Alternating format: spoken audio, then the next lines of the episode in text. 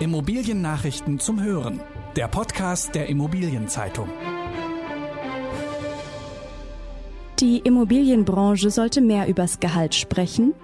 Die Union setzt im Wahlprogramm auf Neubau und Eigentum. Jeder fünfte Neubau besteht vor allem aus Holz. Die Immobilienbranche sollte mehr übers Gehalt sprechen. Die Höhe des Gehalts ist in der deutschen Kultur eine intime Angelegenheit. Offen darüber sprechen tun die wenigsten. Das macht es Berufseinsteigern in der Immobilienbranche so schwer, ihr erstes Jahresgehalt einzuschätzen. Eine grobe Orientierung liefern die Zahlen aus Umfragen unter Absolventen. Bei der Arbeitsmarktumfrage der Immobilienzeitung haben mehr als 400 Teilnehmer ein durchschnittliches Bruttojahresgehalt von knapp 49.000 Euro gefordert.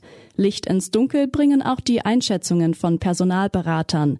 Sie liefern Zahlen zu Gehältern, die Unternehmer tatsächlich bereit sind zu zahlen. Für einen Einstieg in der Projektentwicklung halten die Berater beispielsweise ein Jahresfixgehalt von 46.000 bis 55.000 Euro für realistisch.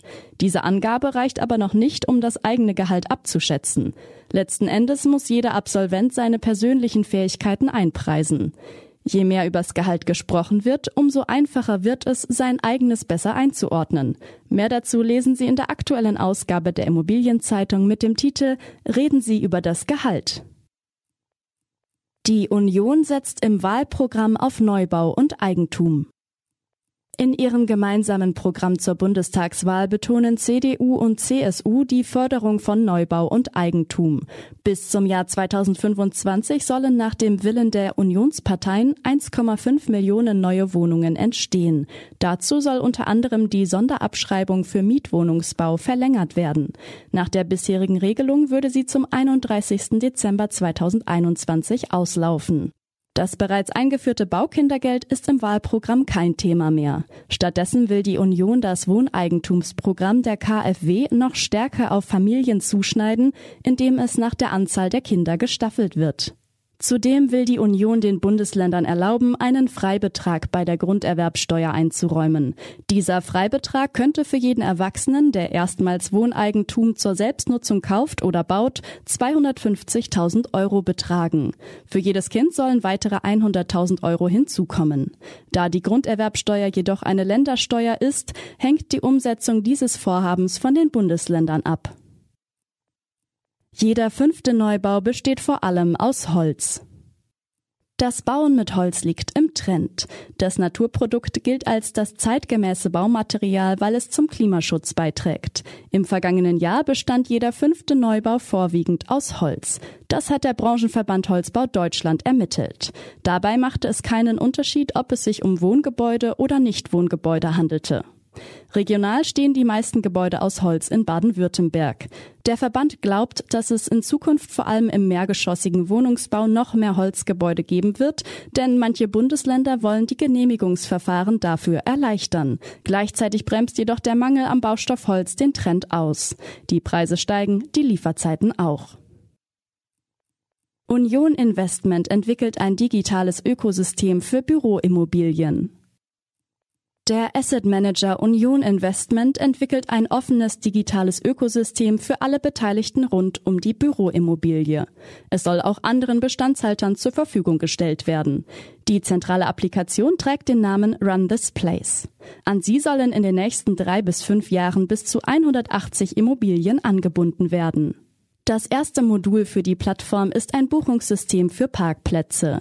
In Verbindung mit intelligenter Kameratechnik kann es die Auslastung von bestehendem Parkraum verdoppeln. Weitere Module sollen folgen. Die Hotelgruppe Primestar expandiert.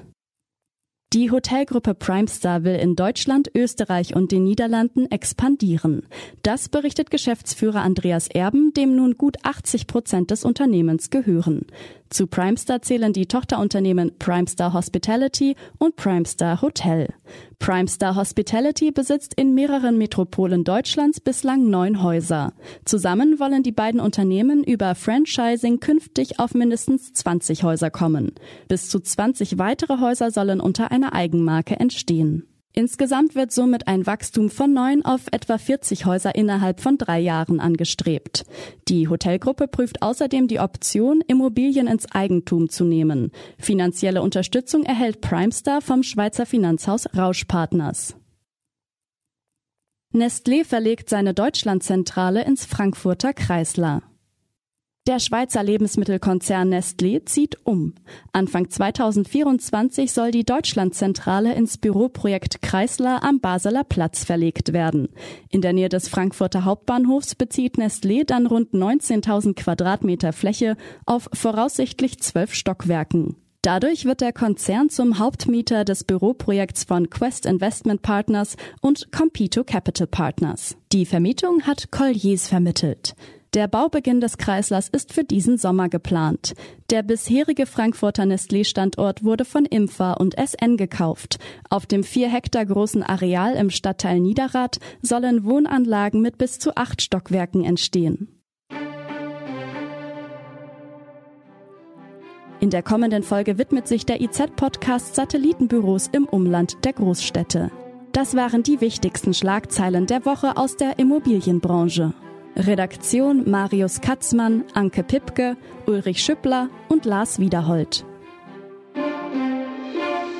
Alle News gibt es zum Nachlesen in der aktuellen Ausgabe der Immobilienzeitung. Jetzt 10 Euro sparen mit dem Schnupperabo. Mehr Infos unter iz.de slash Schnupperabo.